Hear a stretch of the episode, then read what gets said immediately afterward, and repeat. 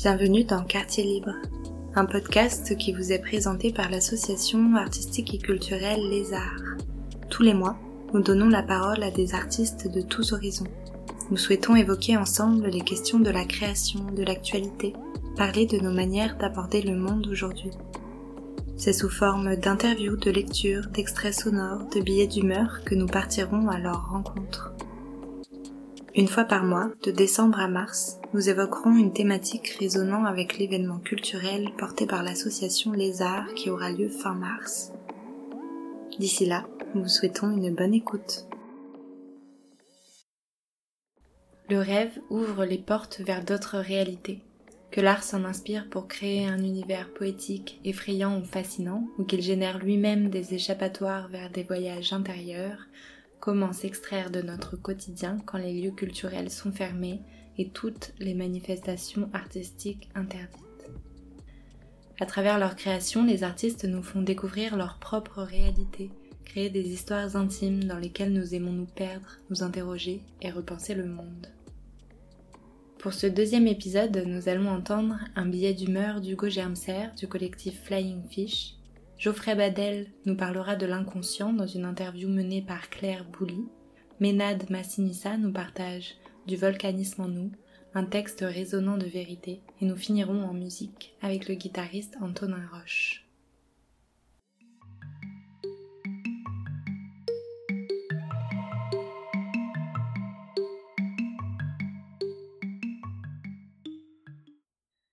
C'est donc Hugo Germser qui ouvre cet épisode avec un billet d'humeur passionné. Cofondateur du collectif de création audiovisuelle Studio Fish, il développe aujourd'hui ses projets personnels et propose des ateliers d'éducation à l'image. Il évolue dans le milieu cinématographique auprès de plusieurs structures prometteuses, écrit et co-réalise ses propres projets. Inspiré d'un souvenir de ses huit ans, Hugo nous présente la salle de cinéma comme un bastion à défendre. Aujourd'hui, on parle d'art, avec un grand A, mais aussi de rêve, avec un petit R. Et si on m'a proposé de faire ce billet d'humeur, c'est sûrement aussi pour que je parle un peu de cinéma, avec un grand C bien sûr, et du rapport étroit que tous ces concepts entretiennent. Alors je cherche les liens. Le cinéma avec un grand C, l'art avec un grand A, et le rêve, qui n'a pas le droit au grand R, un peu comme nous d'ailleurs. Je cherche des ponts, des connexions, et forcément, des concepts me viennent et s'agitent dans mon cerveau. Et je n'ai pas besoin de me projeter très loin dans le futur pour m'entendre en train d'enculer des mouches. Alors quitte à vous perdre, j'aimerais le faire avec sincérité. Donc je réduis, je filtre, je cherche un peu d'honnêteté. Et dans cette opération de réduction, des envies passent. J'ai envie de vous dire que la salle de cinéma est le lieu d'un rêve collectif, un bastion à défendre. Envie de vous dire qu'elle contient les restes d'une aventure mystique, d'un rapport au sacré et à la magie que je ne veux pas voir disparaître. Envie de vous dire qu'en partant, si elle part, la salle de cinéma emportera un bout d'humain avec elle. Du coup, je vais vous parler de Titanic. Parce que j'ai envie de vous dire que rien ne pourra remplacer mon souvenir de Titanic au cinéma. Mais d'abord de vous rappeler ce moment du film où, alors qu'ils sont condamnés à une mort certaine parce qu'un gardien refuse de leur ouvrir une porte, les passagers de la troisième classe arrachent un banc du mur pour en faire un bélier. Puis de vous rappeler qu'après avoir défoncé cette porte, un des passagers, en passant devant le gardien qui refusait de leur ouvrir, lui balance une magistrale patate dans la tronche. La patate du pauvre. Et surtout, envie de vous rappeler qu'à cet instant précis, l'instant de la patate du pauvre, tout le monde dans la salle s'est levé pour applaudir. Envie de vous dire que les gens ne se sont pas seulement levés, qu'ils se sont élevés, soulevés, et qu'ils l'ont fait ensemble, en même temps, et sans même se concerter. Envie de vous dire que celui qui garde les portes de l'ascenseur social fermées mérite une patate dans la tronche parce que c'est pas moi qui le dis, c'est tout le monde qui se lève et tout le monde qui applaudit. J'ai huit ans, et l'instant de la patate du pauvre est en train de me construire un rapport au cinéma, mais aussi un rapport au monde. Et voilà. Vous vous dites que tout ça est un peu confus, bordélique, et pas toujours très joli, mais laissez-moi revenir à mes moutons. J'ai divagué, et je crois que ça m'a permis de la trouver, l'honnêteté que je cherchais, le lien. L'art et son grand A, comme le rêve et son petit air, moi, je sais pas ce que c'est. Ils font partie, avec liberté, Dieu ou encore amour, de ces mots importants qu'on a parfois le droit d'écrire avec une grande lettre, et parfois non. Ces mots, je les aime sans les comprendre. Ils me rappellent chaque jour que notre vie est avant tout une expérience sensible, confuse, bordélique et pas toujours très jolie, et que là-dedans, ton rêve, c'est aussi un peu le mien. Comme une salle qui se soulève devant Titanic. Avec un grand T, bien sûr.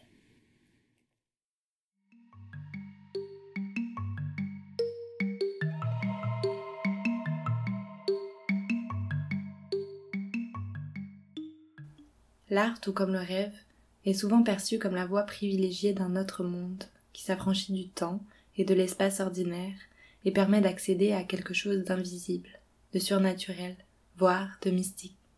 Geoffrey Badel est un artiste plasticien et chercheur de fantômes. Fasciné par les sciences parapsychologiques, les lieux hantés et paranormaux, il explore dans sa pratique la force de l'inconscient et la mémoire de l'intime en puisant ses références notamment dans la magie, l'ethnographie et les croyances populaires. Dans sa pratique artistique, deux mondes se rencontrent, le monde physique, tangible, observable, et le monde invisible, celui de l'inconscient, des rêves, des âmes et des fantômes. À travers le dessin, l'installation, la vidéo et la performance, il rend visible et audible ce qui ne l'est pas et suggère l'existence d'une entité autre, d'un paramonde magique et spirituel sans limite ni frontières.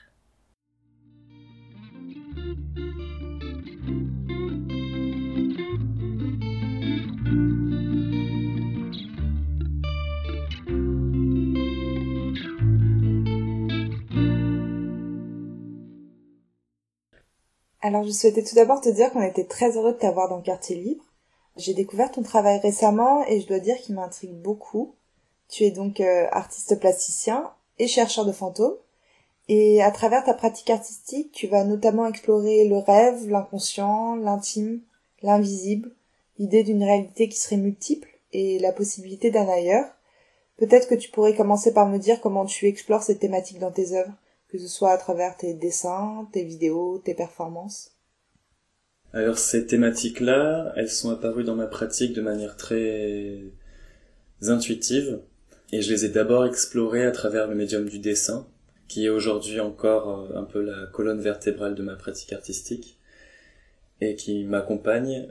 Mais au fur et à mesure des années, j'ai donné des nouvelles extensions au dessin dans le sens où j'ai voulu par moments incorporer les personnages que je dessinais euh, sur les feuilles de papier et donc de les incarner et de les jouer euh, dans un espace physique.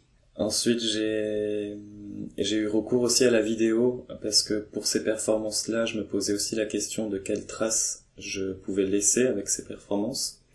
J'aimais bien l'idée du live, donc agir en face d'un public. Sauf que pendant mes travaux performatifs réalisés pendant dans des contextes hantés, des lieux hantés, je pouvais pas forcément accueillir du public, donc c'était vraiment à cette période-là où la vidéo elle est arrivée aussi.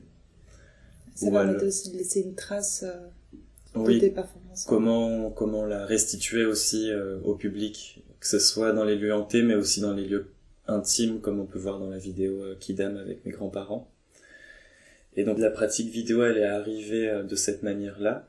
Aujourd'hui aussi, je, m'initie de plus en plus à l'installation. Il y a tout. En fait, quand on m'invite à faire une exposition, il y a toujours ce souci de transformer l'espace d'exposition, de donner une autre perception de l'espace, une autre déambulation. Et la solution que j'ai trouvée, c'était de faire sortir le dessin de la feuille, de fabriquer des objets, des sculptures qui, qui reprennent les formes qu'on retrouve euh, de manière récurrente dans les dessins et est-ce que tu pourrais nous parler de ces formes? Parce que dans tes dessins, tu développes tout un univers polymorphe, surréaliste, à la fois drôle et inquiétant.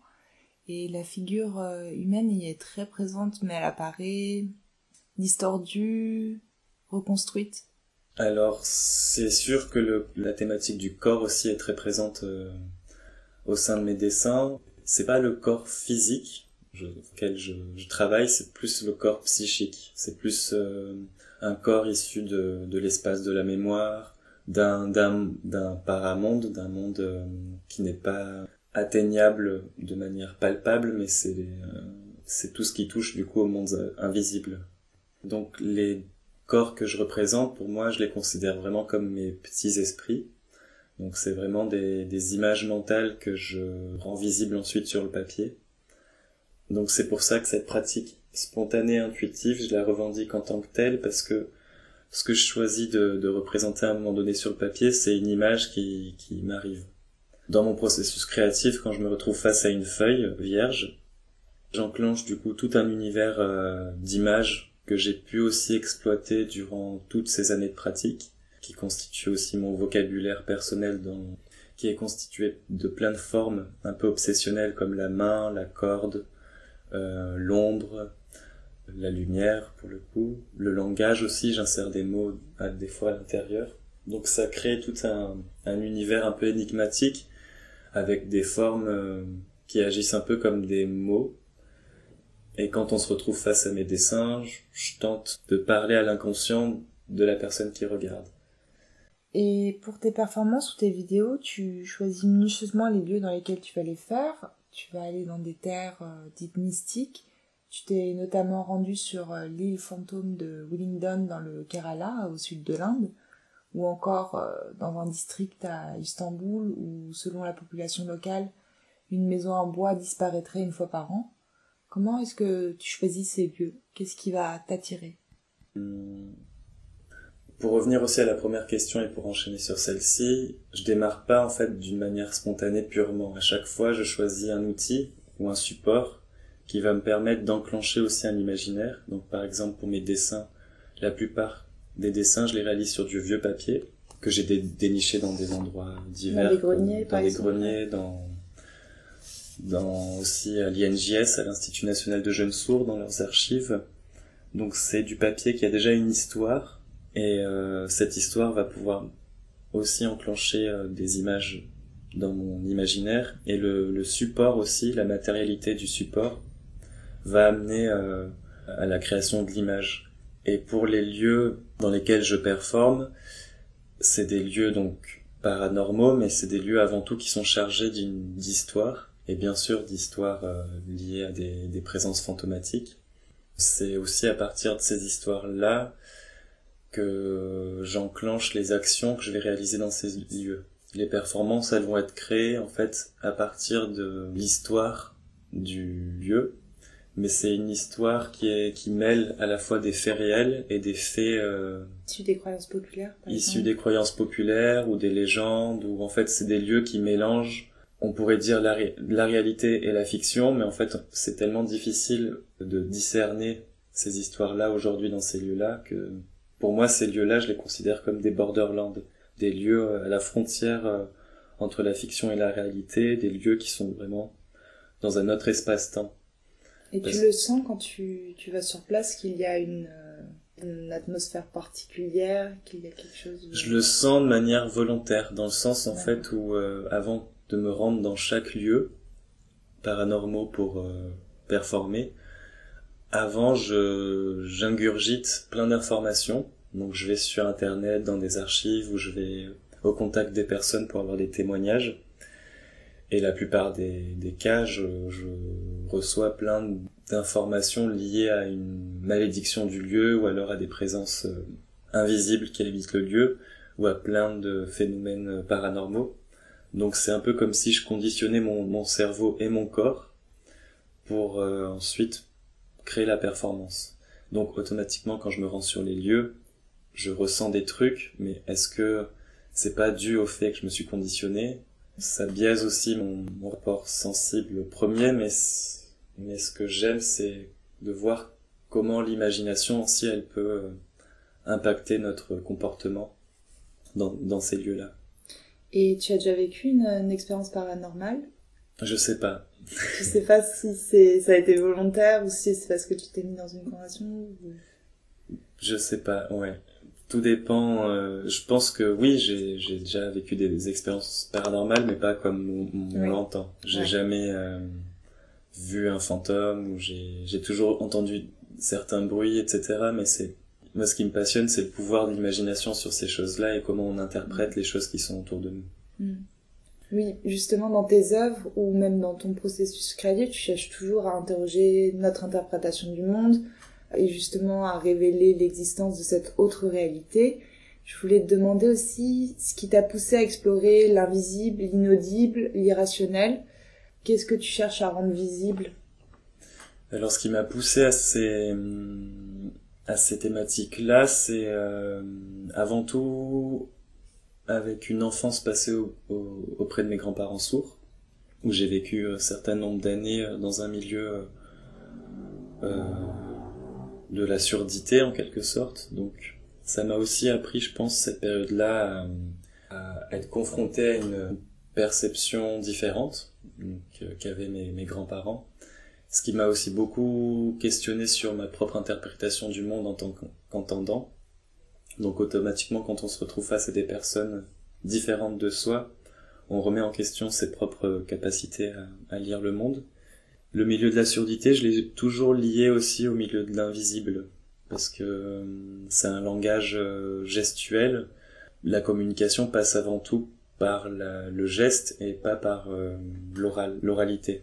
Donc il y a aussi plein de choses qui nous échappent pendant la communication, parce que je connais pas non plus la langue des signes entièrement, mais vu qu'il y a toujours cette volonté de continuer la relation, la communication, par moment on, on met de côté le fait qu'on ne comprenne pas tout et parce que l'important c'est aussi de garder ce contact.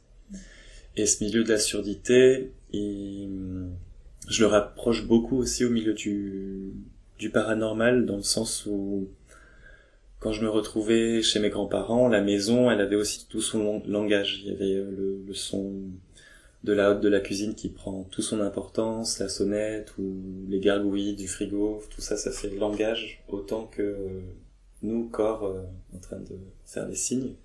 Et c'est un peu le même vocabulaire qu'on retrouve dans, dans le paranormal avec, euh, enfin c'est le langage cinématographique du paranormal, mais c'est poltergeist, c'est toc toc, c'est ce langage de la maison, il est très présent. Et j'ai été aussi euh, amené à faire des cours de magie pendant mon adolescence, donc en fait ma pratique aujourd'hui, des cours de magie, oui ma pratique, elle contient tout ce que j'ai pu être euh, pendant, oui, l'enfance. Et aujourd'hui, je l'applique à travers le domaine artistique. Qu'est-ce qui se cache dans ce paramonde auquel tu souhaites donner une forme? Est-ce qu'il est ancré dans notre réalité? Est-ce qu'il s'agit plutôt d'un monde parallèle?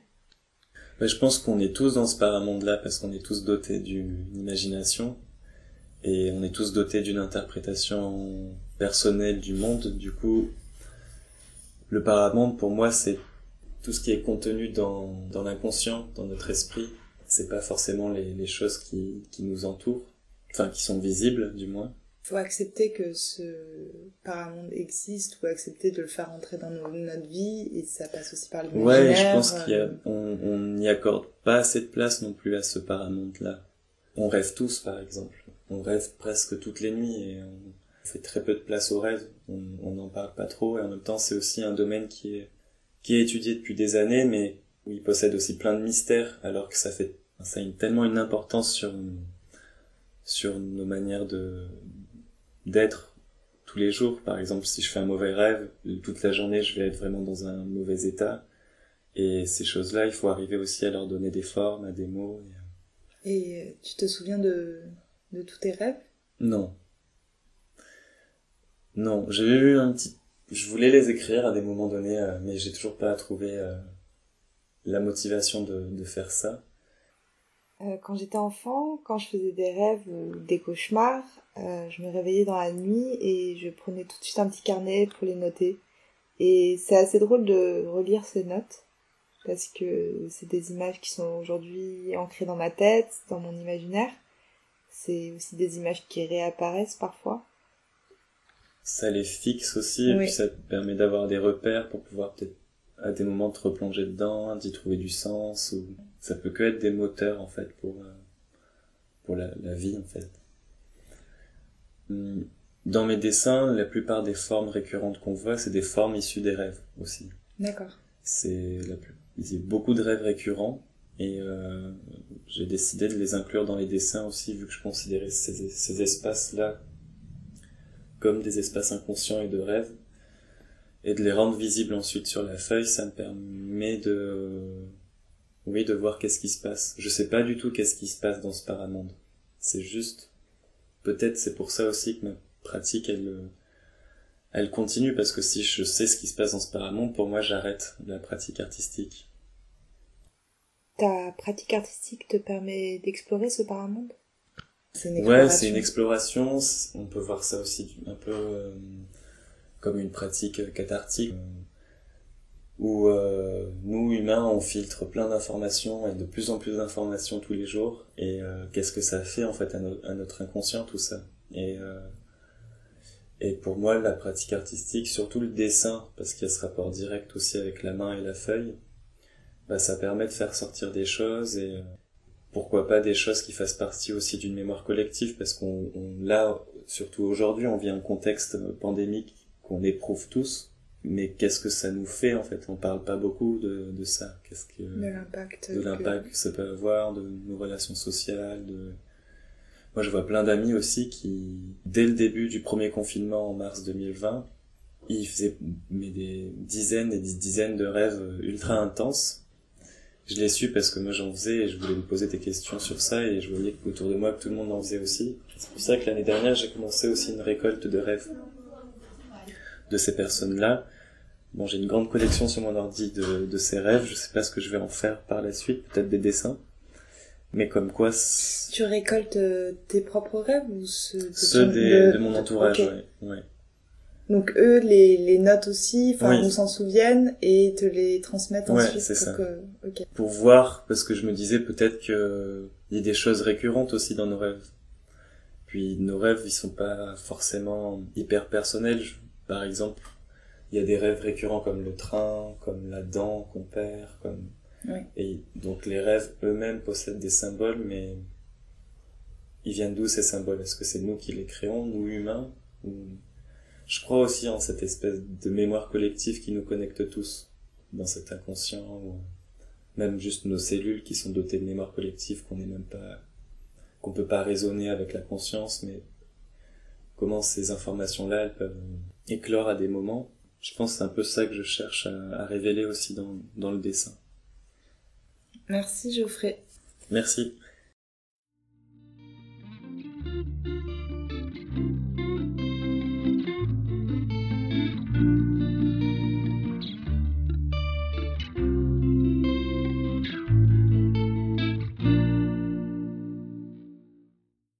Jusqu'au 19 février, il est possible sur rendez-vous de découvrir Tempestaire, la nouvelle exposition de Geoffrey au Centre culturel de la Faculté d'éducation de Montpellier.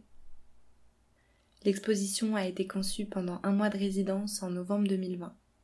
Imaginée comme une installation thérapeutique, l'exposition nous propose d'embarquer pour un voyage visuel et olfactif et nous interroge sur les choses qui nous échappent.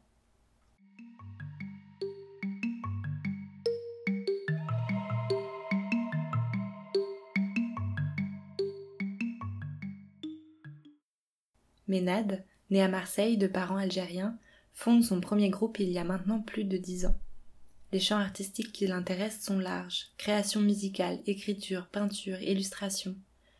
Il initie le collectif Sauce Maison qui réunit 60 musiciens originaires de Montpellier et figure sur les deux compilations du collectif, en solo et avec son groupe Les Troubadours Vagabonds. En 2018, il réalise 360, son premier EP en solo. Amoureux du verbe, Ménade rend hommage à ses ancêtres berbères dont il aime reprendre les contes et les poèmes. Il puise dans la force de l'écriture comme un remède aux questions incessantes soufflées par ce volcan que nous cachons tous en nous. Dans son texte, Du volcanisme en nous, il nous raconte l'imprévisibilité de l'homme moderne perdu dans les turbulences d'un monde fragile. Qui suis-je donc vraiment? Sous les vastes étendues, l'horizon écrase les tristesses latentes des humains à grande vitesse. De la poésie, à quoi bon? L'homme moderne est pendu à sa propre potence, passager d'un avion sans pilote, incapable de se faire confiance, en déclin, en perte de sens, comme disent les journalistes. À ce qu'il paraît, c'est ainsi.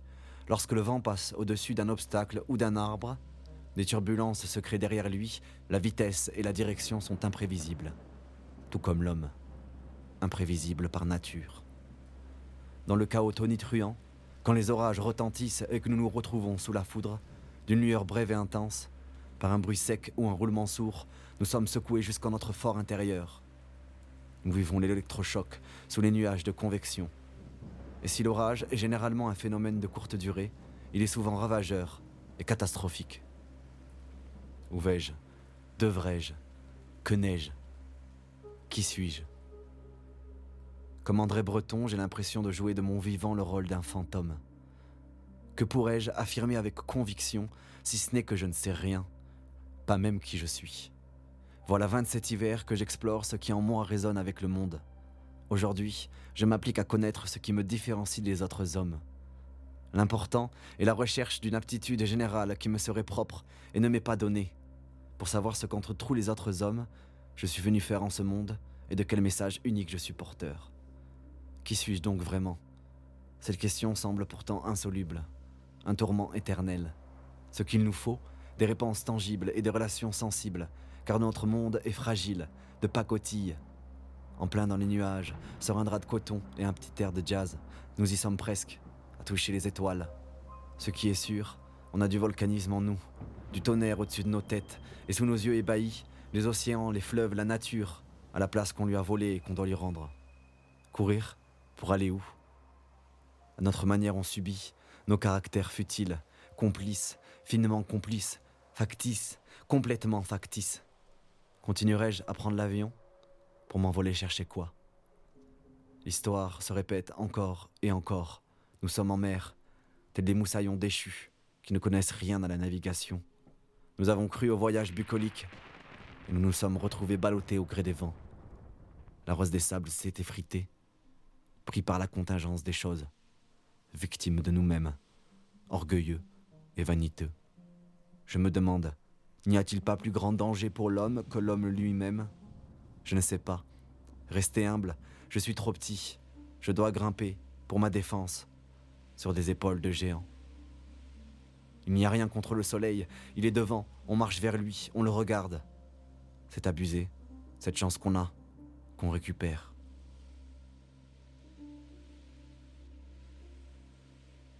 Ce qu'il nous reste, les cauchemars et les amphétamines pour s'endormir de travers, sans façon. Je suis bien décidé à vous crever les yeux de lumière. Mes mots veulent en démordre. Ils poussent dans mon esprit des champignons magiques, des objets de l'âme, des poussières dorées, tel un virus prêt à vous inonder les sinus. On a du volcanisme en nous, nous autres les volcans, bouillonnant de l'intérieur, notre peau transpire des flammes. Quoi qu'il arrive, ce qui est dans la marmite, la louche le fera remonter. Nous autres, créateurs de l'extrême, pirates des contrevents. Ayons confiance, le monde se transforme strate après strate, détail après détail. Et une chose est sûre, il nous reste tout un monde à conquérir. N'envoie donc jamais demander pour qui la cloche sonne. Elle sonne pour toi.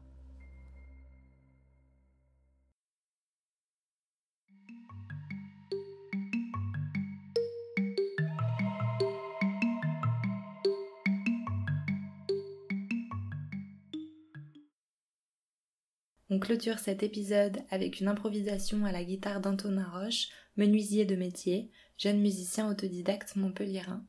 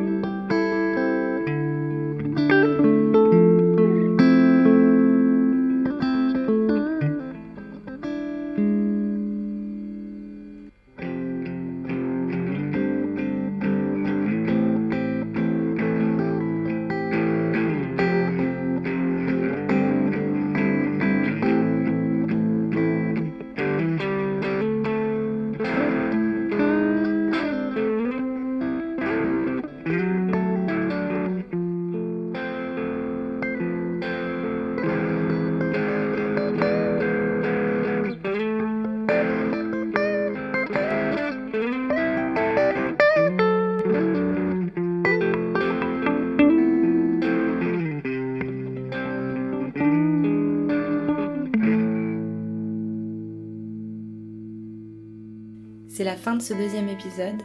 Il a été réalisé par l'association Les Arts. Nous tenons à remercier chaleureusement Hugo, Geoffrey, Ménade et Antonin de nous avoir fait confiance et d'avoir accepté notre invitation pour ce second podcast. Un grand merci également à Tiamat Sound pour la création sonore du générique. Si vous avez aimé ce podcast, n'hésitez pas à en parler autour de vous et à nous faire vos retours. On se retrouve très vite avec d'autres invités.